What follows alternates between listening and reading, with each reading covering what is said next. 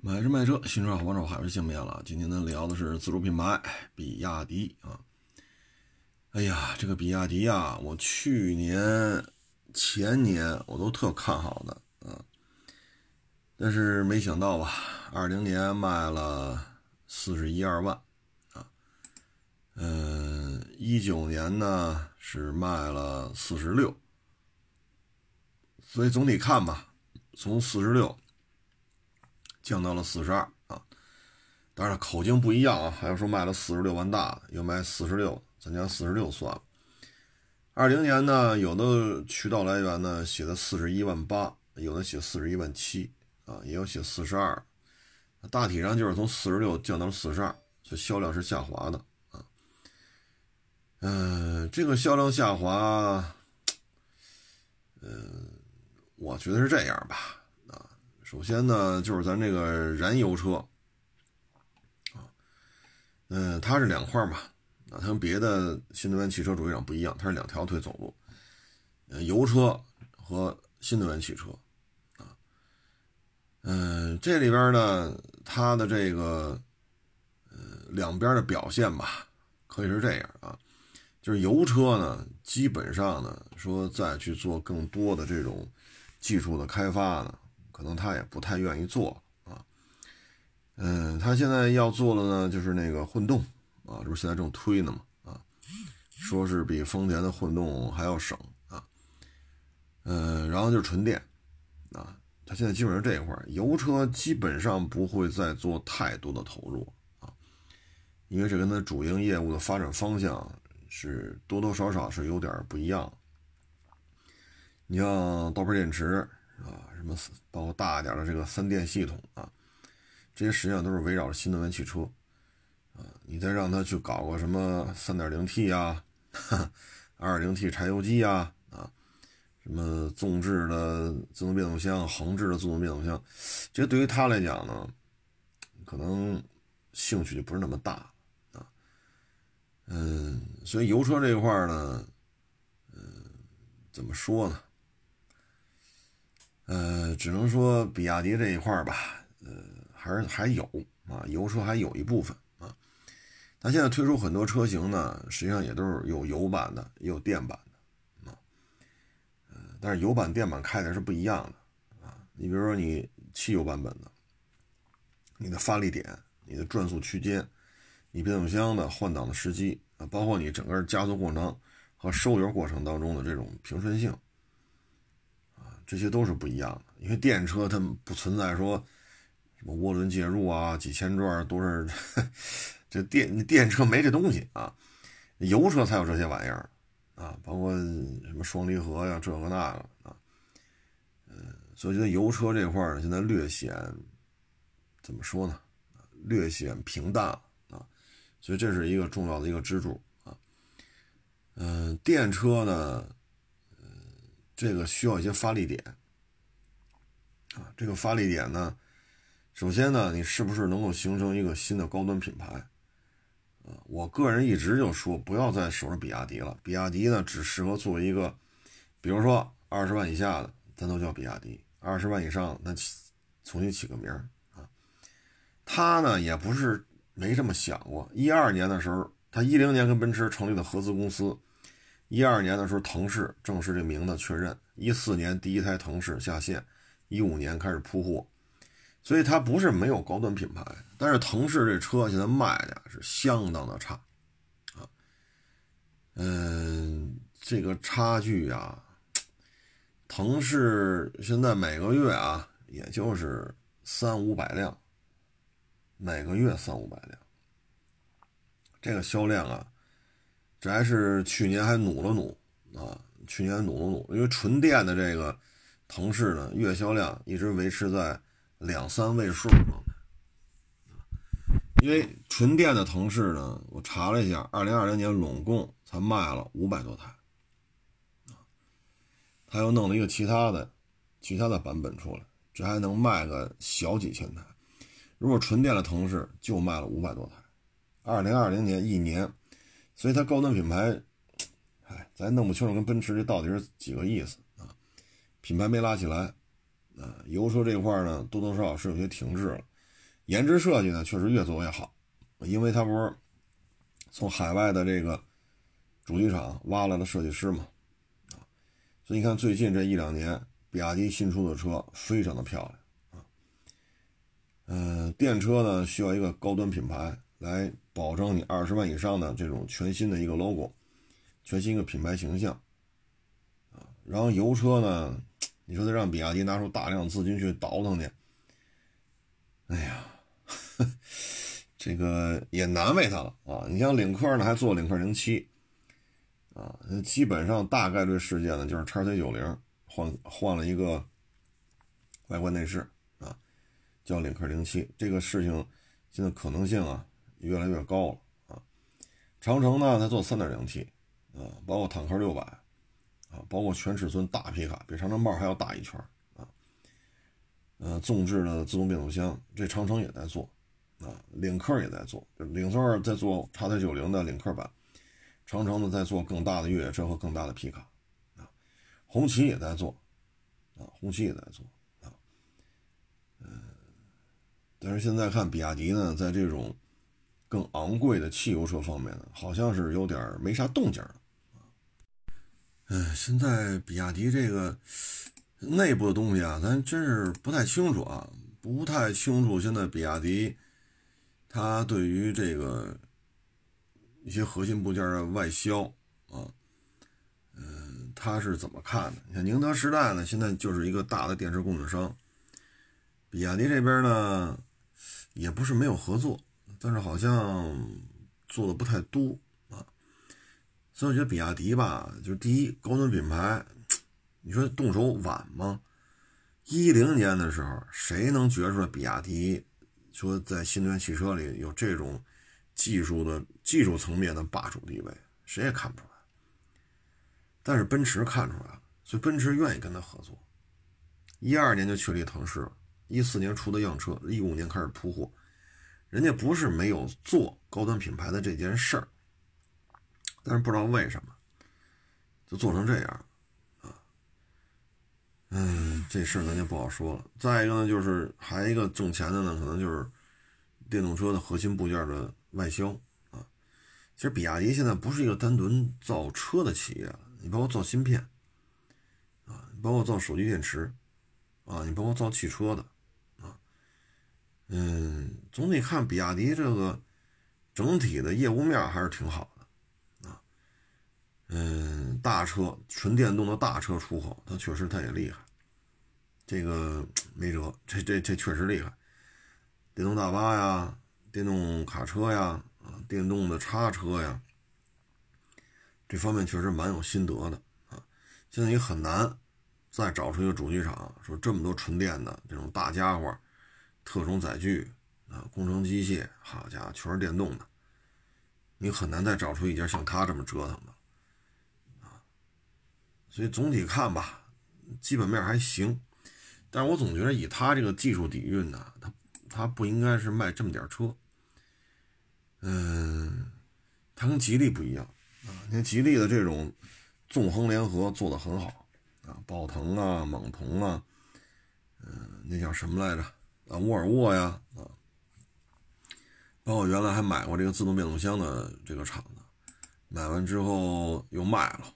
啊，等等等等吧，反正人家现在呢，确实是玩的比较大啊，纵横联合这事做的确实比较大啊。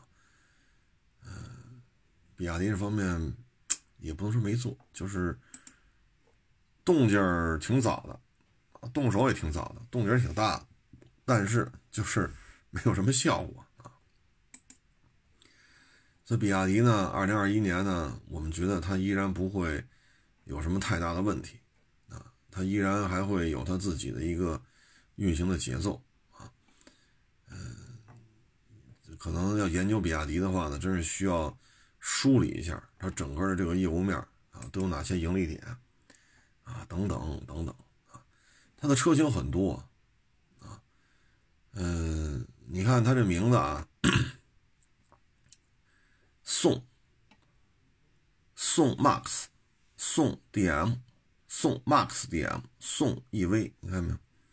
车型可多了啊。呃，汉 DM 啊，呃，底下还有一个啊，所以这个汉 EV 啊，前日子比亚迪又出了一个新的混动系统，嗯，不缺技术。比亚迪呢，有点像奇瑞那个劲头子，但是呢，比亚迪在这方面呢，相对而言呢，不像奇瑞弄得那么乱啊。奇瑞呢是弄了一大堆品牌，比亚迪呢呢相对简单，我就是比亚迪。十一年前跟奔驰合作弄了个腾势，再也没有别的分号了。你不像奇瑞，什么捷途啊，什么凯翼是叫凯翼吧？啊，瑞奇、瑞瑞麟。然后名字也起的乱七八糟的啊，呃，什么星途、捷途，你看咱原来说过星途、捷途、瑞虎八，哎呀，就是一个车能弄出三套来。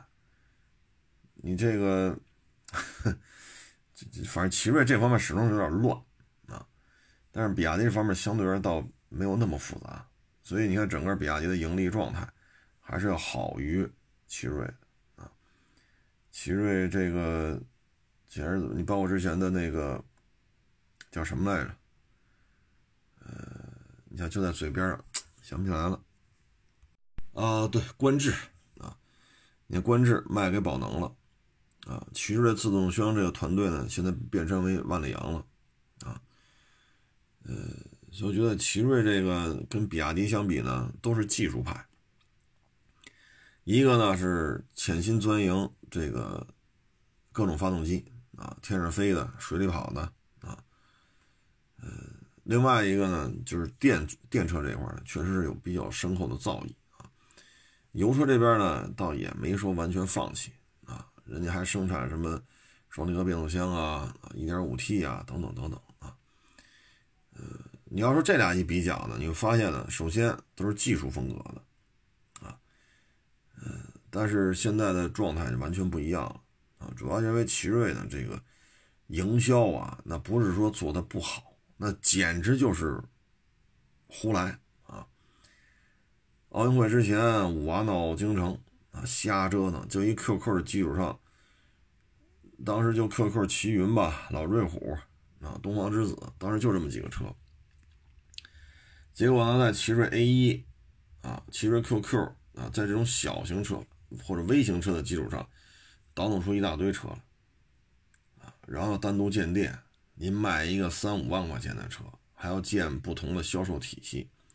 你作为经商经销商来讲，卖个四五万块钱的车，还单独建一 4S 店，就以北京的经营成本来讲，活得下去那都对不起你啊。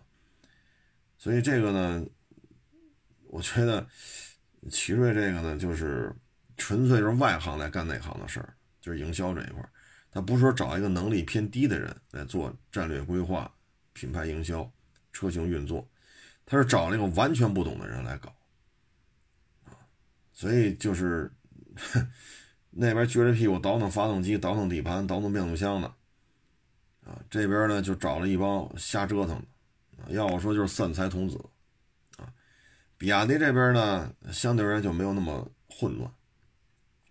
啊，所以盈利面还好，奇瑞呢，这个基本上就是，哎，这个你看奇瑞路虎啊，路虎在国内呢有一定的营销能力，但是玩低端车，尤其二十多万啊，极光啊，发现神行啊，嗯，这就差一点，奇瑞呢就完全玩不转。所以你在这种情况之下吧，我说路虎混不好，跟他找这个合作伙伴也有关系。如果路虎找的是一汽，啊，那可能就不是今天这状态了。如果路虎找的是上汽，可能也不是这个状态，啊，因为上汽和一汽在运作自主品牌这方面，你看上汽是一直比较稳健的，一汽呢现在这二年运作红旗，那绝对是。改革开放以来，红旗自主品牌运作最好的高光时刻就是过去这两三年。如果当时路虎要跟了一汽，那可能路虎这个运作会好很多。啊，给上汽也是可以的。你看上汽的荣威、上汽的大通，啊，包括上汽的名爵，名爵呢，可能很多人觉得不行，在国内确实卖的很一般。但是名爵呢，这个主机厂呢，在海外啊，大概能卖个是三十帽吧，啊，大致。出口呢占一部分，海外生产呢占一部分。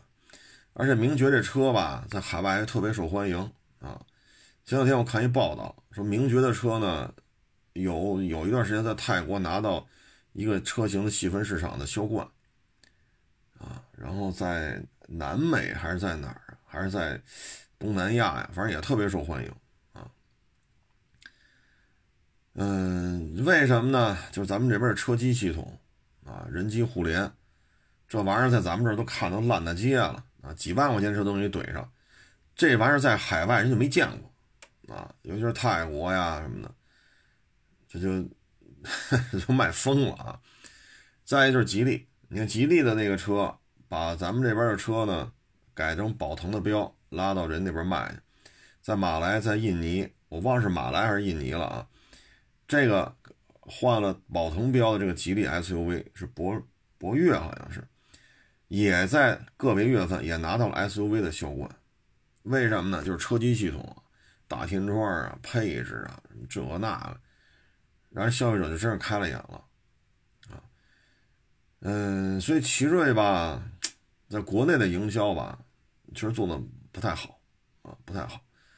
海外的奇瑞的营销吧还行啊，还说得过去。嗯，比亚迪的出口呢，可能绝对的数量啊，可能干不过其他的，特别是这个上汽这个名爵啊。嗯，名爵这个出口量确实是了不得了啊。嗯，但是呢，它这主要就是一些大车啊。大巴呀、卡车呀、叉车呀，环卫局就是或者市政用的这些车啊。嗯，新的一年吧，我觉得比亚迪的这个车系啊，还是应该再梳理一下。现在车型啊，实在是太多了啊。我数了数，小三十款，二十多个车系啊。这里边呢，我觉得就是本身呢，你以中国历朝历代这个名字作为。一个解析呢，也不是不可以啊，但是这里边呢，嗯，我觉得是这样，就是是否做的这么复杂？就是现在看这个名字，实际上对不上号了，除非你是买了一台比亚迪，但是我这儿也有几年没有收着比亚迪的车了啊，那确实有一定的陌生感啊，比如宋和宋 MAX 啊。嗯，这这这这，所以这个名字的梳理吧，也是需要再做一个，呃，你比如秦，秦呢有秦 EV、秦 DM、秦炮、秦，就是你这个名字确实有点乱啊，呃，宋宋 EV、宋 MAX DV、宋 MAX、宋 DM、宋，我就这么一说，你说各位听得明白是什么车吗？我这名字也需要梳理一下。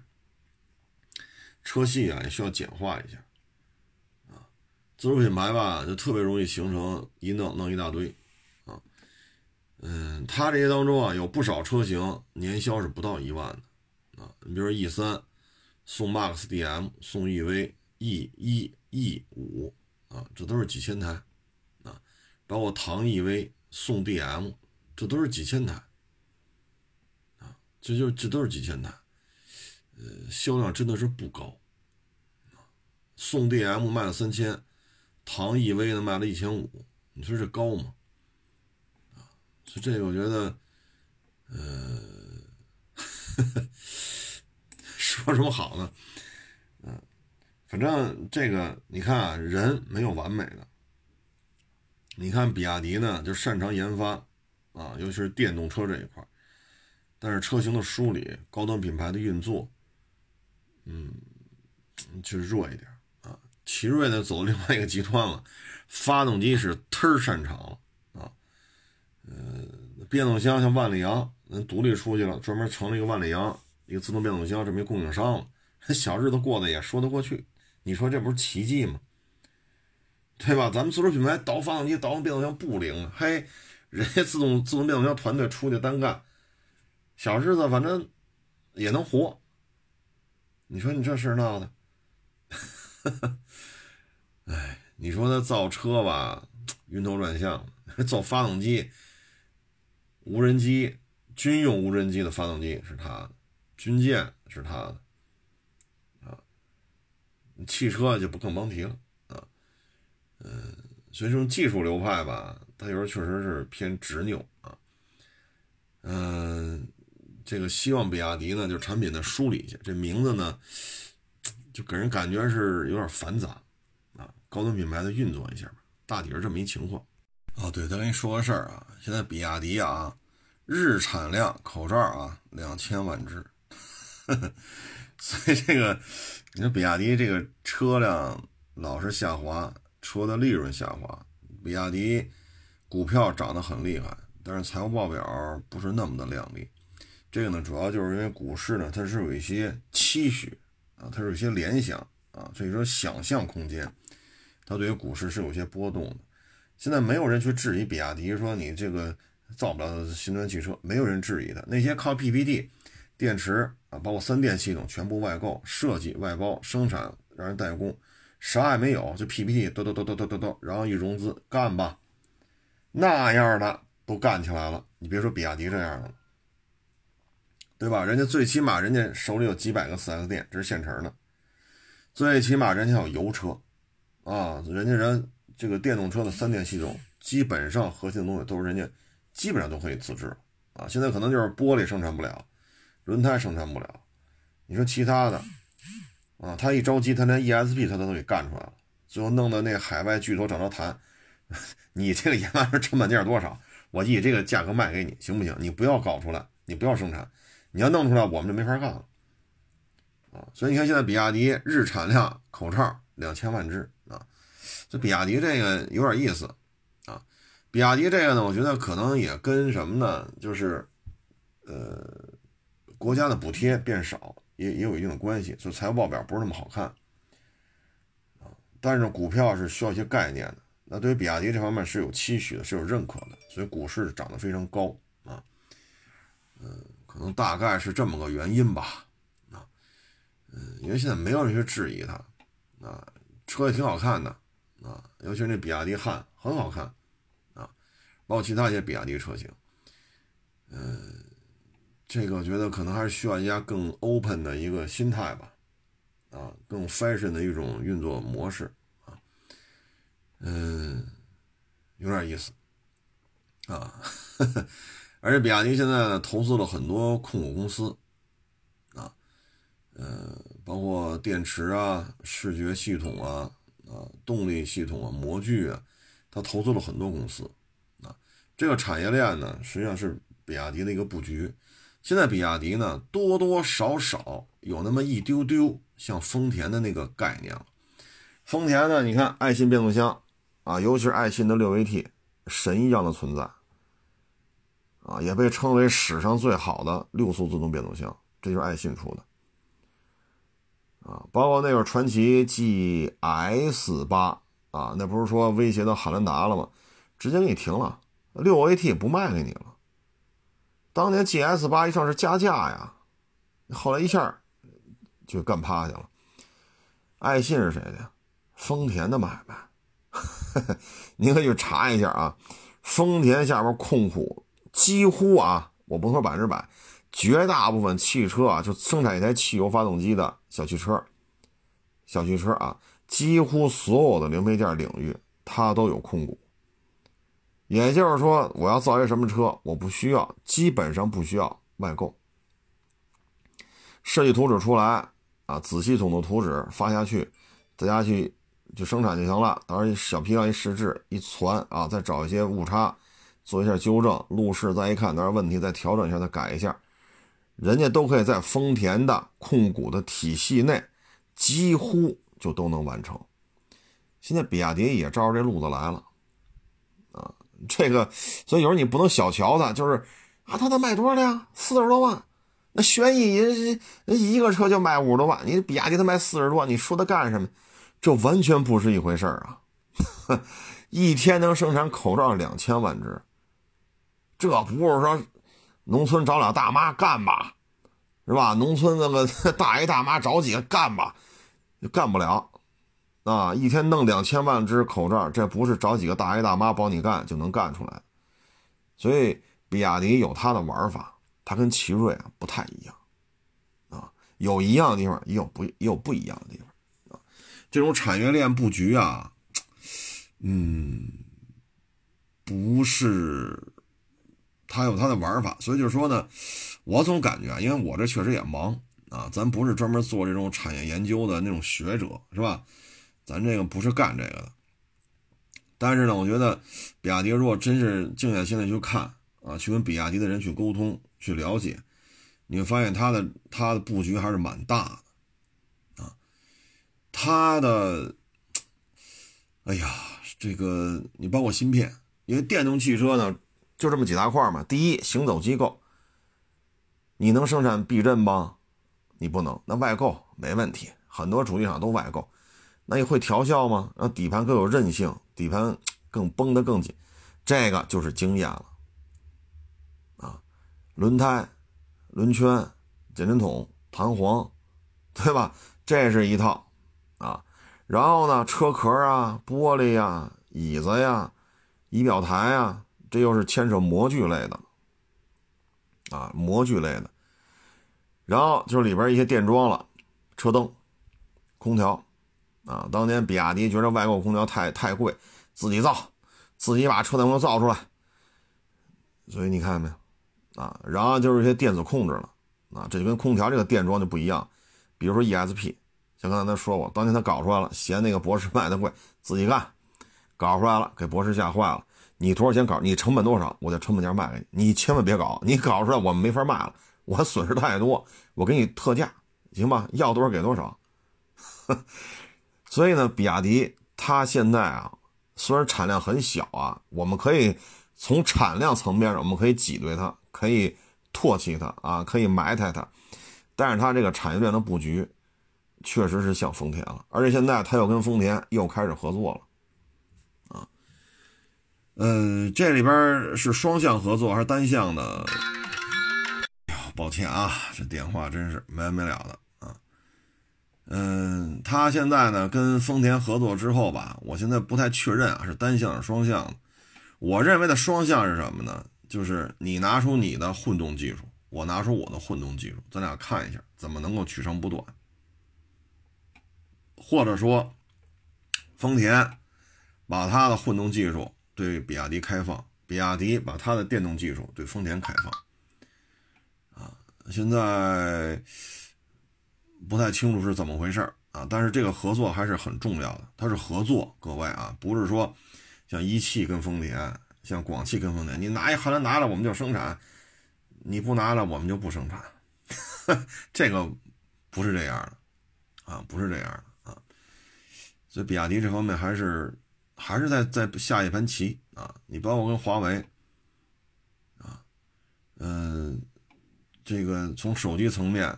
到汽车智能，啊，跟百度，啊，他跟百度也有合作，啊，是自动驾驶，啊，嗯，所以这个我觉得这盘棋下的还是比较大，很多东西已经超出了说你这是几个气囊啊，你有没有三六零环影啊，啊，他有些时候的玩法已经跳出这个格局了，啊，嗯，有点意思，反正你看都是技术流。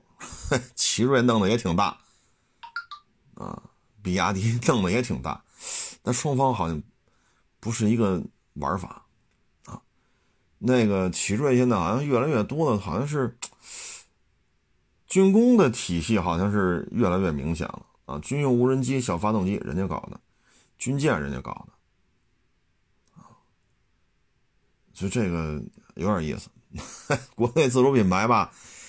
这个就这么多年啊，你看这最后就变成这样了啊！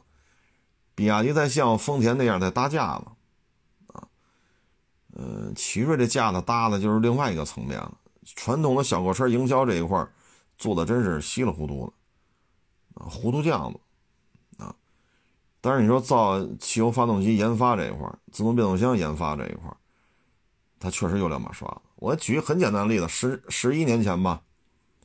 大概十一年前，我开着奇瑞 A 三，一点六手动吧，好像是反正是个一点六啊，手动好像我具体记不清楚了。然后呢，我们去做这种穿装，做紧急变现，啊，它的发动机拉到高转速，拉到五六千转的时候，哎呦喂，这个状态非常好啊。然后我们做紧急变现，当时是干到一百一百出头啊。然后后来包括把 ESP 关掉，啊，那纯粹就是靠，就是把 ESP 关掉啊，你来做紧急变现，那就是两点：第一，车的底盘的功力、底盘的极限、底盘在极限状态下的操控性，这是一块第二，就是你，就是我，我开的，就是我对于车的控制、控车能力，干到一百出头，把 ESP 关掉，做紧急变现，这完全就靠这两点了。但是奇瑞 A 三在这方面表现，我到今儿我都得说，那台车干这个事儿，绝对是一把好手。你别看这这玩意儿啊，这这啊不行，费油，这个那小毛病，然后空间特别小，这个那那这，你说的都对。但我刚才说的是什么？是在一百出头把 ESP 关掉做紧急变现，我当时把头盔都戴上了啊，把车翻了，然后。这十一年前的事儿，应该是啊。这台车的底盘功力啊，到今儿我都记得非常清楚。这底盘调成这样，在这种情况，因为私家车谁这么开？你每天出门之前把 ESP 先关了，然后老天天在马路上做紧急变线，那你开不了几分钟，警察就把你抓了，对吧？我们是在测试场地上就这么开。他在这方面功力深厚。但你要说倒腾车，哎呀，中国消费者需要的是天天做紧急变现吗？不是，需要是个大一点，油耗低一点，座椅宽大柔和一点，配置高一点，保养便宜一点。中国消费者需要这种车。你倒腾出一奇瑞 A 三来，你现在问你家奇瑞 A 三车主，对车的油耗，对车空间小，对车小毛病，包括这个耐腐蚀，对这几项，那是几乎就处于骂大街的状态了。几乎就是骂大街的状态。你看我这说半天好，当然这肯定不牵扯广告费啊，因为奇瑞 A 三都停产若干年了啊，咱就是这么开。所以奇瑞这个就是，你把车呀是造出来了，你造出一个很牛逼的车，咱在非常规使用条件下去开它，绝对给高分。但是老百姓需要的不是这种车，需要的是个儿大、省油。后排宽敞舒服，配置高一点，保养便宜一点，老百姓需要是这种车，啊，所以你看没有，奇瑞在造这种车的时候吧，哎，说什么好呢？这就是学术派，哈哈，专业派啊。长城呢和吉利为什么不一样呢？吉利呢，你看是大老板啊，骑着自行车出去拍照片，人什么能挣钱我干什么，人谁愿意给钱我就干什么。人家从拍照片，骑着自行车出去拍照片，从这个挣的钱，然后又发现冰箱那个管儿市场特别短缺，这挣钱，他要生产那个管儿，到最后生产冰箱零配件，什么挣钱干什么，对吧？最后摩托车，啊，九七年吧，九六年，我还跟一哥们儿去，哎，是九几年来着？那天好像大阅兵，那九几年来着？我们还去提的车嘛，啊，吉利的幺五零太子，需什么挣钱我干什么。所以你看，现在吉利呢是以市场为导向的，长城也是这样，对吧？这个苦哈哈的，什么能挣钱，我能活下来，这是最重要的啊。什么能挣钱干什么。所以你看，他们跟市场的这种关系啊，是属于从前往后推，就市场要什么传导到我这儿，我就赶紧生产什么。奇瑞呢是什么呢？啥也没有，找我来啊！我就给你造汽车。我这我这技术，我跟你说，我这一肚子技术啊！我这技术都都会漾出来，一打嗝就 一打嗝就喷出来了啊！那就干啊！所以就弄出来了，像一个小 QQ，弄零点八、一点零三缸、一点零四缸、一点一四缸，一个三万来块钱的车，给你怼上四种发动机，这研发成本和这车的利润，这之间匹配吗？我不管，哎，我这聪明才智就体现在科研上了，啊，所以这是不一样的。比亚迪呢，当时要生存下来呢，就是生产手机电池，啊，没有深圳当时那是区长吧？好像是，我记不太清楚了啊。比亚迪那个发家史是区长还是市长啊？当时觉得，哎呀，这小伙子这个企业呀，要跟日本人的电池做竞争，确实需要扩大，需要资金，需要采购更好的设备。最后是人家以这个当地政府名义做担保，弄出好几百万、好几百万贷款来。然后才有比亚迪在电池圈子里的叱咤风云，啊，把那日本那几个小动作不断的那几个电池电池主机厂给干趴下了，啊，所以他一开始就是怎么能活下来，怎么能让人给我钱，我把电池卖给他，所以赤裸裸的这种血淋淋的这种生存危机感，是比亚迪也好，长城也好。吉利也好，一开始起家就是这样，所以始终就是怎么能让人喜欢我的车，我就怎么卖，我就怎么生产，我就怎么研制，基本上是这么一个主旋律啊，基本上是这么一个主旋律啊。奇瑞这个我觉得就有点儿，但是自始至终啊，我都认为奇瑞是一学院派，包括当年我开那观致。那三厢车是叫观致三来着吧？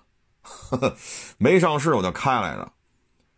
下着大雨，在高环上，好家伙，干到一百六、一百七，哎呦，我老天哪！开的我都觉着，我说这车居然就不飘吗？我都开这么快了，雨下这么大，这车居然就没事儿。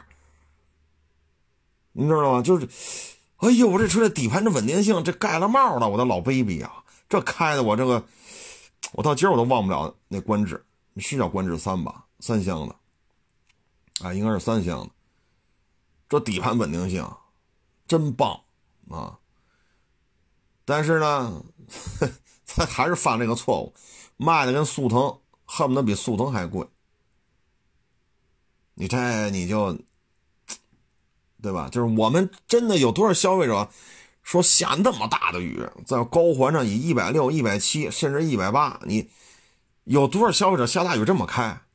那限速限多少啊？当然，我这个确实啊，那会儿也年轻，哈，这个心也大啊，一个作死的心，我就非得作去。这有什么说什么？确实，我是当时是一个作死的心态啊。现在看就是作死呢，但是车真是很稳定，非常的稳定。可是消费者谁这么开呀？您不觉得这一幕？跟我十一年前把 ESP 关了，开着奇瑞 A 三做紧急变现，特别像吗？就是你这两台车极限都很高，但它是消费者认可的吗？啊，所以这就是问题，这就是问题啊！今天是说点大杂烩了，说的是比亚迪，串串串串出这么多家了啊！哎，这当年呐，青葱岁月啊！这个我这还不叫爱玩命的开车啊，因为你们我不知道你们接触我接触过还有比我技术好的，真是视生命如粪土的主。我说就这速度过这弯容易翻，测试极限人要求开到这个速度就行了，不要再上了，再上翻了可怎么办呢？管他呢，先开过去再说。好家伙，还有这样的。你看有些项目，它有一速度段，差不多就行了，能完成这任务就 OK 了。不，我就得再快点，我就我这边这就能过，翻了怎么办？翻了再说。我勒个去！哎呀，这一晃也这么多年了啊，在测试场上真是，呃，各路英豪啊啊！测试场上就是这样。你平时啊，键盘上叨逼叨叨逼叨，或者办公室里头指点江山，你把那嘴啊吹出泡来都没用，为什么呀？场地上见，你丫搁那摆过来摆过去，摆过来摆过去，这有一车绕人漂移漂一个，傻了。当年这种人磕是不老少啊。包括这排就啊，我这个什么根指这那，我这换挡，我跟你说，我家伙这换挡比双离合还快，这那那这，好家伙，这辆手动挡的赛车提来了，来您您给开开吧。一开，好家伙，油离配合都不利索，咣当咣当的，合着你手动挡车都开不利索，啊还有那个啊，我什么嗯，宝马 M 什么培训学校，什么奔驰 MG 驾控学校，大夸手是什么什么建地未来什么乱，我各种培训学校，你看我这初级、中级什么，我这证书，哎呦这那那，行啊，咱借来一后驱的，来，现在拍片需要漂移，架上机器的，来，老师，不前辈吗？来，前辈您来，完犊子，完犊子。还有那个，哎呀，我不说名了，因为现在都是大咖啊，咖位很大啊。咱这就是我这是一个小瘪三了啊，我就是小瘪三，人家大咖。哎呀，就是做动作做吧，您提要求我来做，我开完了好，拍完了吗？都 OK 了。他又要来一遍，那您来吧。好家伙，这一来乱了套了啊！刹车点在哪儿？说他妈十遍弄不清楚。啊，一上一下就一上车，一下赛道就晕菜，啊，所以有的时候就是，你看这些，有时候我们看着都觉得，都是腕儿，啊，都是腕儿，你不像我们这个，啊，没钱没权没势，啊，还时不时被人排挤排挤，啊，呃，好不容易上回首页吧，还不够人家夜里给平台领导打电话，凭什么让他上上首页？那傻逼，我操！哎呀，我说，都还都，行行行，感谢封杀，操！所以有时候你就看这些事儿吧，就是，呃，真刀真枪的练，啊，其实是在测试场上，啊，是在测试场上，嗯，包括原来你说这领导拍这那那这，开车的时候拍完了，那来吧，需要下赛道跑了，得我去跑去。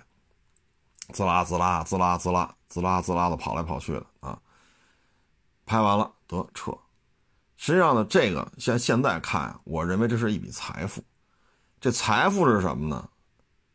这财富就是当时你把这些车的性能、这些活你都干了，你对于车有充分的一个接触的这么一个机会啊，这挺好的。然后你听听人家领导是怎么来评价这台车的，然后你再开一遍。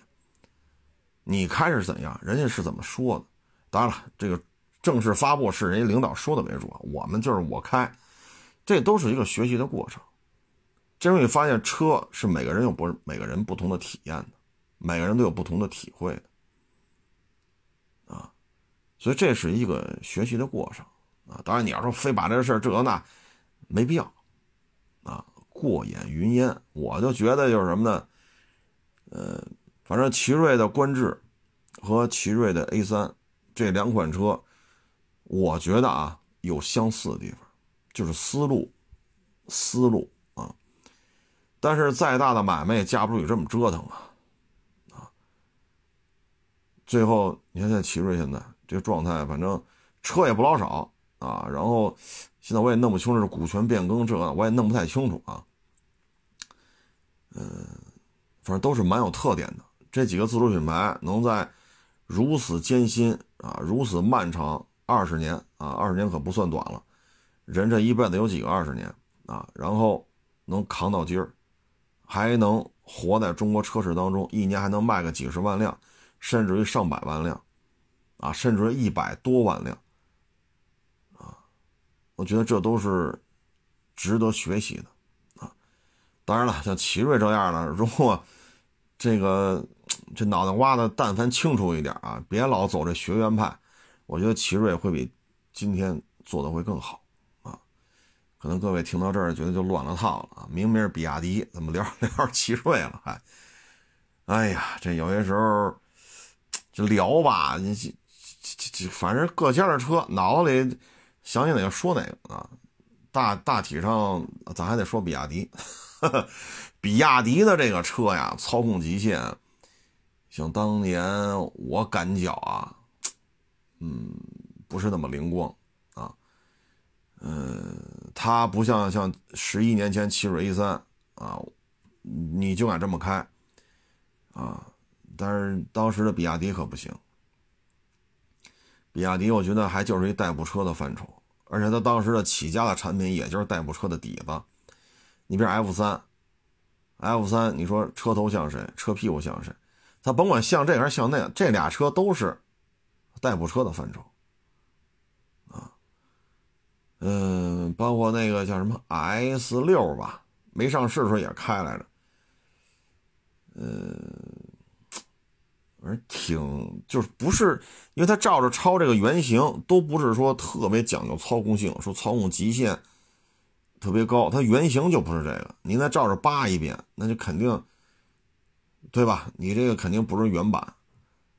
啊，所以这里边确实是有差距的啊。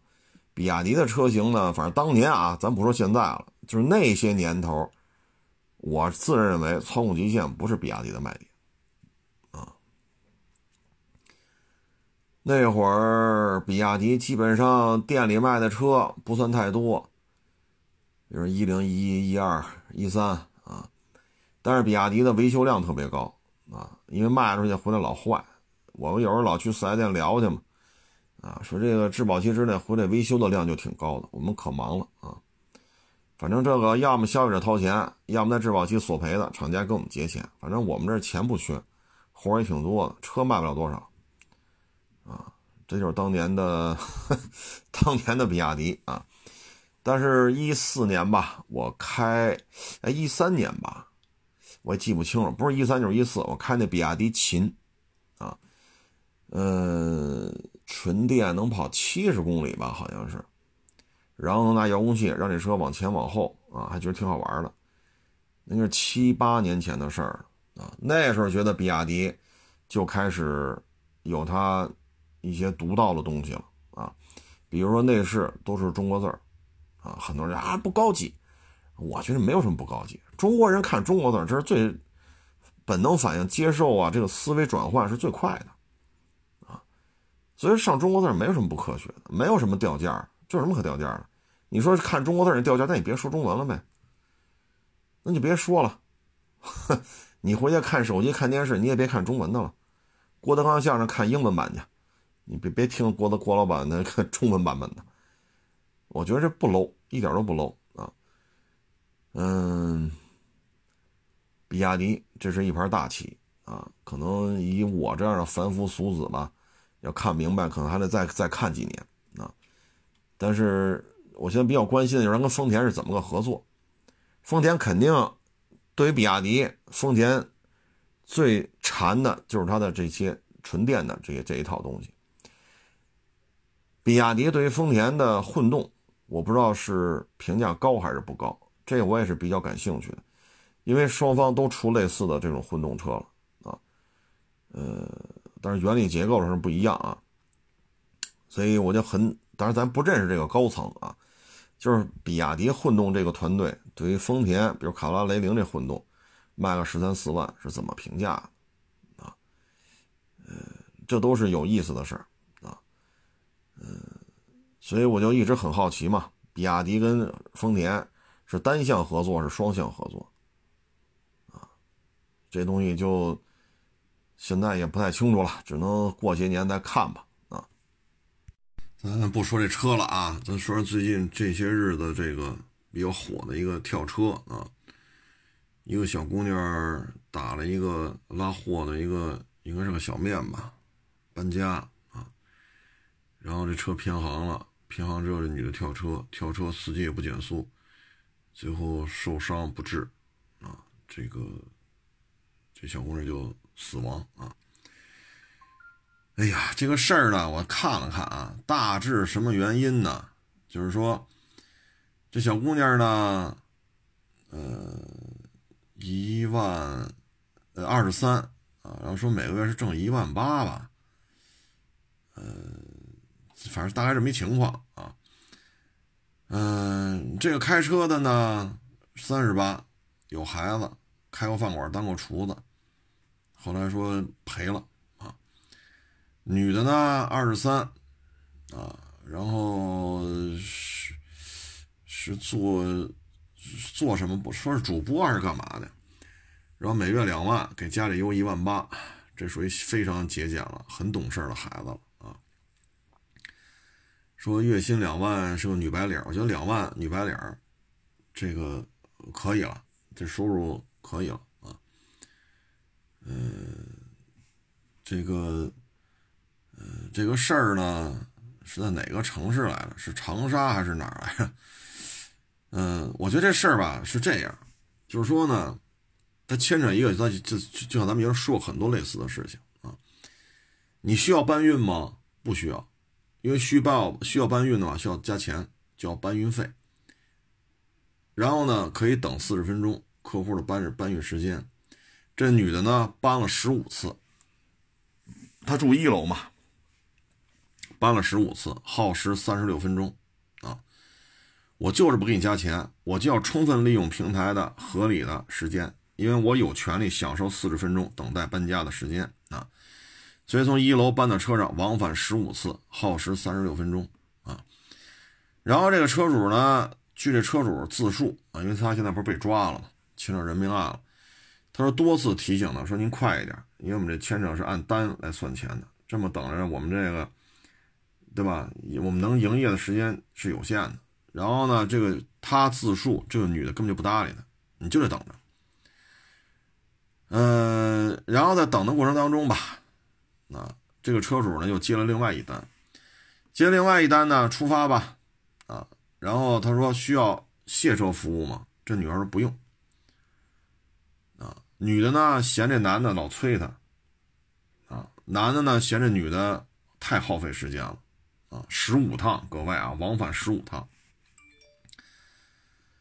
嗯，女的的感觉呢，就是我花了钱了呀，你的平台明码规定啊，就是四十分钟啊，我不用你搬呀，我跑十五趟用你了吗？男的呢就觉得，你说一共就几十块钱的单子，啊，还要会员费，还要扣百分之十五，我又挣不着搬搬的费用，又挣不着卸的费用，最后里外里两个小时挣多少钱？四十块钱。如果再刨去油钱呢，可能也就三十块钱。啊，男的也不高兴，是女的也不高兴。然后呢，看现在公开的情况呢，就是男的呢接了一活嘛。啊，他为了赶时间，他又抄近路。按导航呢，需要二十一分钟，他抄近路呢，可以省四分钟。啊，他要去接下一个活。这个时候呢，这女的就不干，你就必须走这导航。啊，你就必须走这导航。男的呢，就也不干。啊，因为得赶时间呢，你这磨磨蹭蹭，磨磨蹭，你又不给我钱，啊，干等着。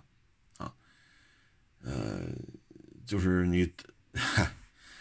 然后让停车，他也不停，啊，因为有他跳车那段路呢是过于偏僻了，啊，而且双方呢可能就发生一些言语上的冲突，女孩呢就害怕，就要跳车，啊，要停车不停，说两次要求停车就不停，最后呢在这种偏僻的地方跳车，医治无效，啊，死亡，没有任何肢体接触。就是一个四五十块钱的活耗了两个钟头，啊，这里边呢就体现出什么来呢？我想说的就是什么呢？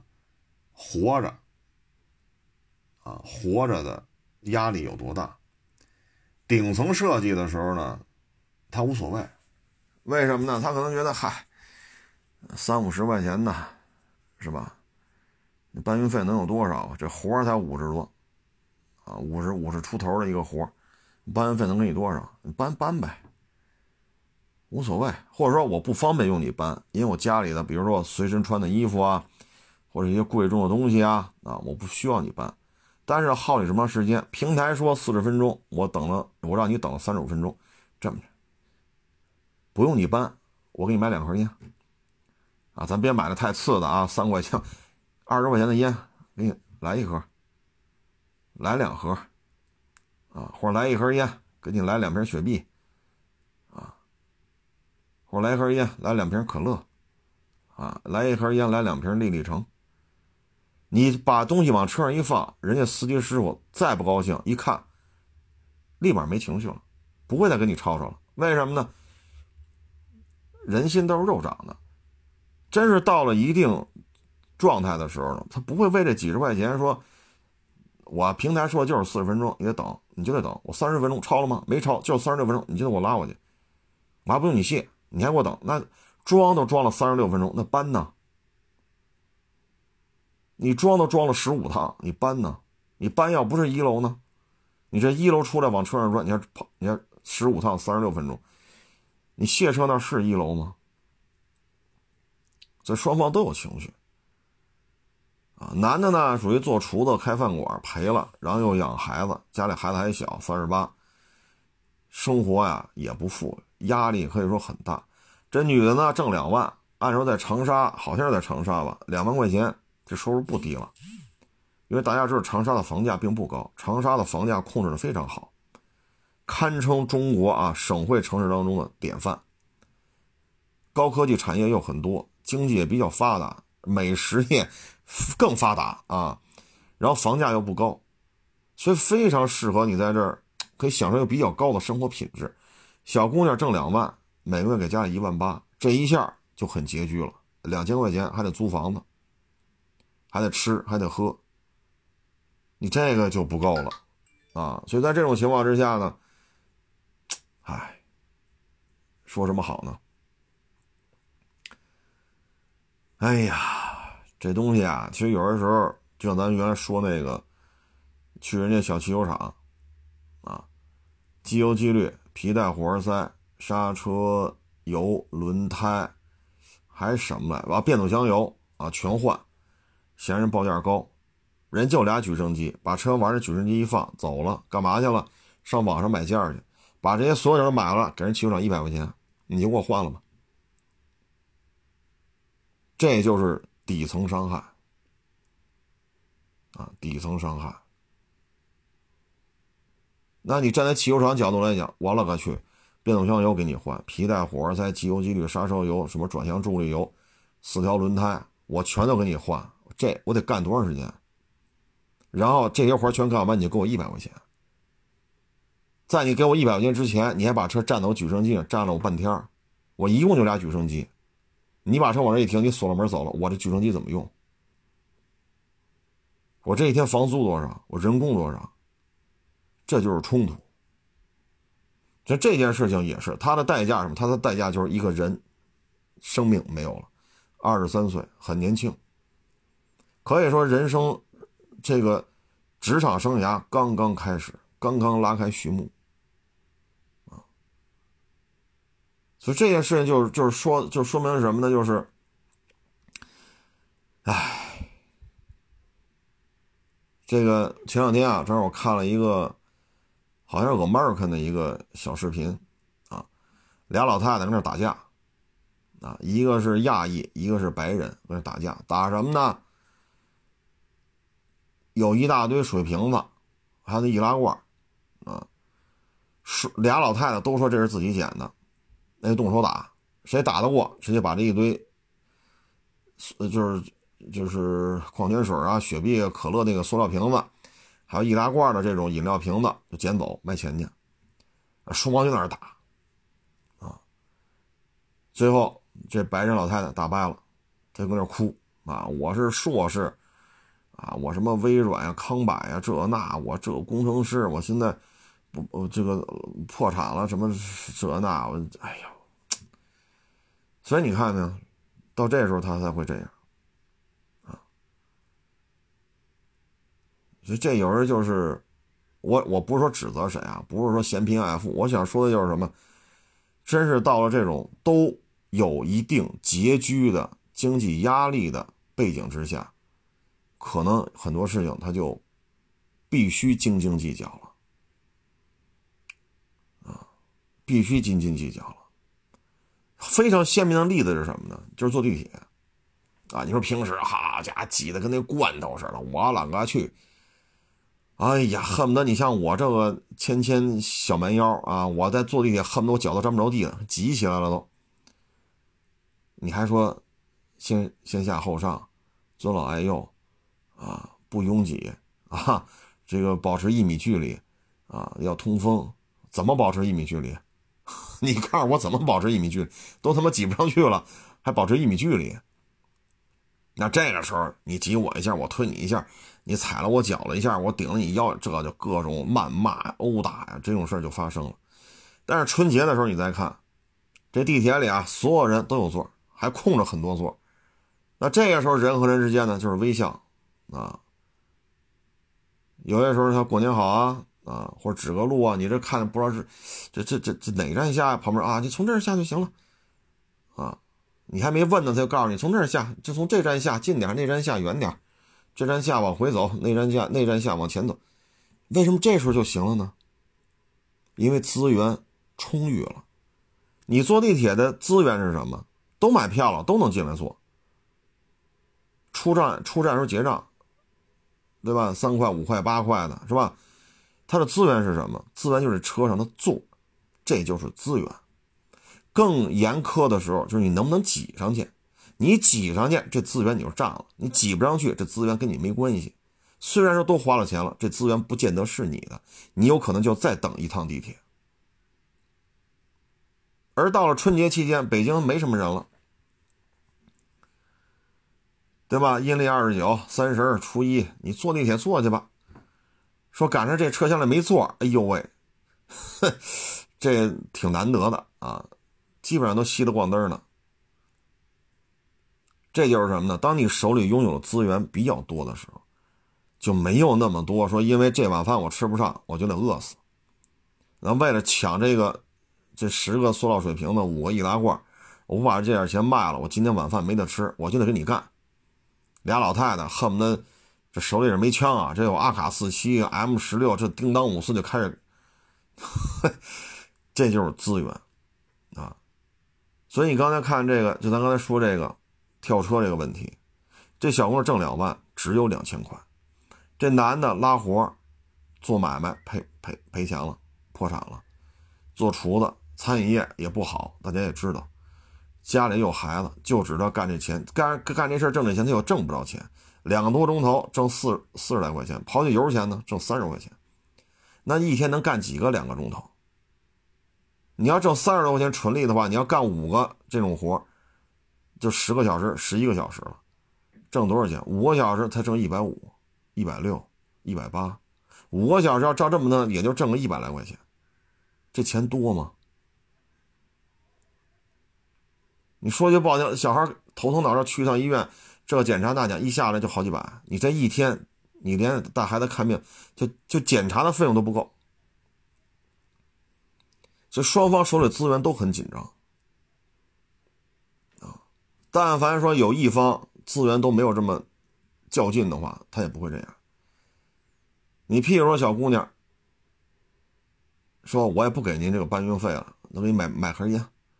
十块的也行，啊，给人十块钱买盒烟，可乐、雪碧给人一样来一瓶，这不也就二十块钱不就能搞定吗？对吧？十块钱买一瓶可乐，买买买一瓶雪碧能不能买？十块钱买一包烟能不能买？对吧？人家反复催促你，你也别不搭理人家，司机有人家的考，你说两句客气话，不就没这事儿了吗？哪怕说我我就一分钱不花，但是我嘴上客气啊。哎呀，耽误您了，这那您多包涵啊！我这慢啊，但是我钱确实不，我我自己办。你你你嘴上甜呀？你说一二十三岁小姑娘跟一三十八岁的大老爷们儿嘴上甜甜一点，客气点，人家也不能拿你怎么着啊。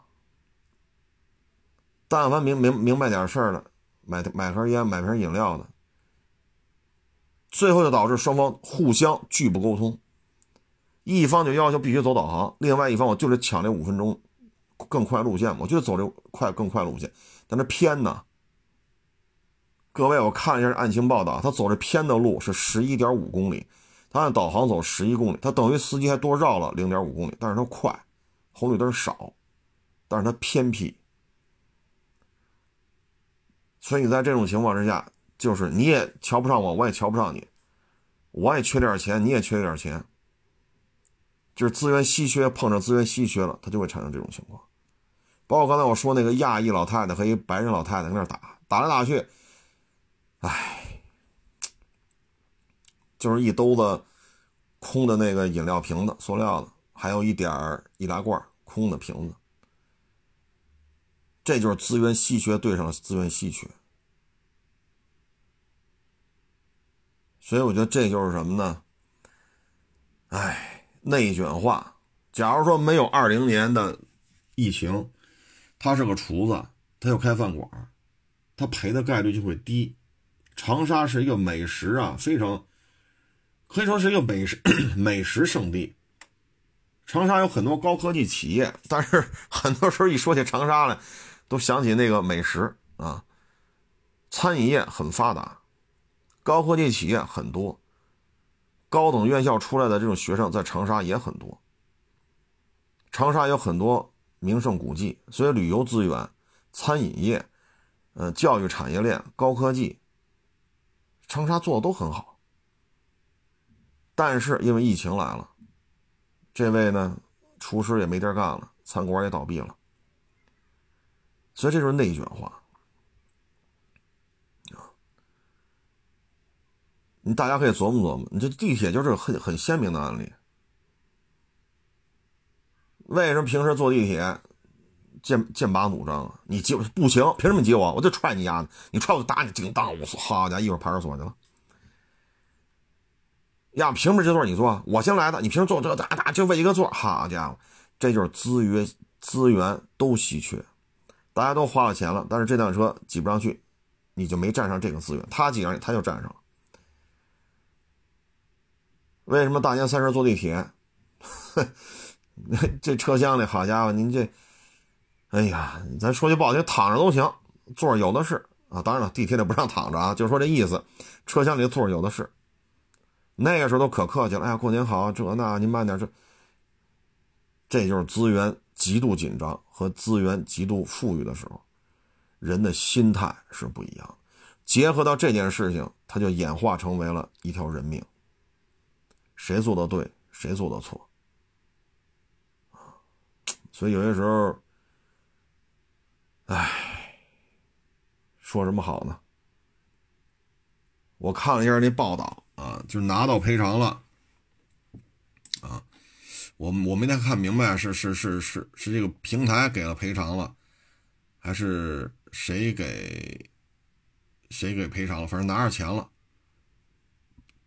啊，拿着钱了，拿钱之前，哎呀，就是，就这个就不行，啊，这个这恨不得啊，这我不说那么多了，反正闹呗，啊，拿完赔偿之后说我们要过平静的生活，啊，不想再生活在这种舆论的焦点当中，一开始呢，希望舆论的焦点都在他身上，好要赔偿。唉，其实这种事情吧，我不太爱说这个。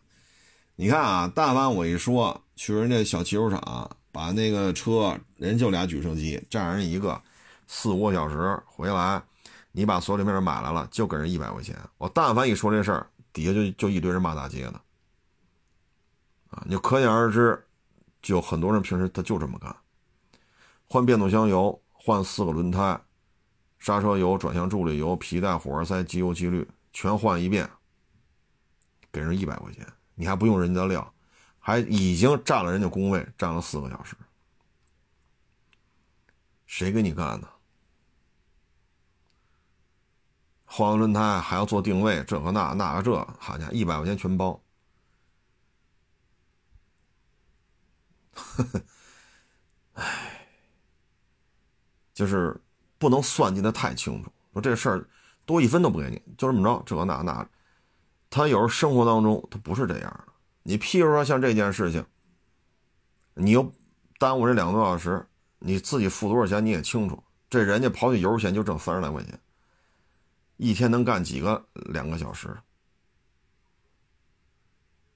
对吧？你包括这司机也是，嗨，小姑娘算了，你别跟他一般计较。啊但是呢，这边呢干饭馆赔了，这肯定是赔钱了，厨子也找不着活了，因为餐饮业都不好，家里又这么大的负担，他的压力无处发泄。他中一彩券，库嚓拿了四百万，税后四百万，他立马没压力了。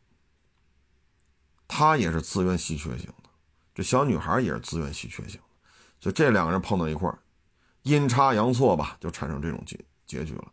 谁对谁错，各位听众自己拿主意啊！我说的这些，平时这种事应该怎么处理呢？不见得对，也不见得错，啊，咱们就仅供参考。我们只希望呢，像这么年轻的小女孩，她的职场生涯刚刚拉开序幕，她还有很多美好的东西没有去体验。我觉得这一点是应该能达成共识，太可惜了啊！其实这男的呢，肯定也是要量刑的。你说过失杀人，还是怎么算？本身家里就穷成这样了，孩子又那么小，这一下要过失杀人的话，这就不是说关个三天五天的事儿。这个家庭拿着钱了，要求回归平平静，不想被媒体的成为媒体的焦点。那个呢？所以这就是人人间的悲剧。到底谁做的对，谁是做的错？大家自我自己去感悟吧。啊，呃，希望更多一些的是和谐，啊，而不是这种互相指责、谩骂啊，互相怀疑、互相拆台、互相猜忌，啊，需要少，希望少一些演戏，演出来的多一些真诚啊。行了，谢谢大家支持，谢谢大家捧场，欢迎关注新浪微博“海阔试车手”微账号“海阔试车”。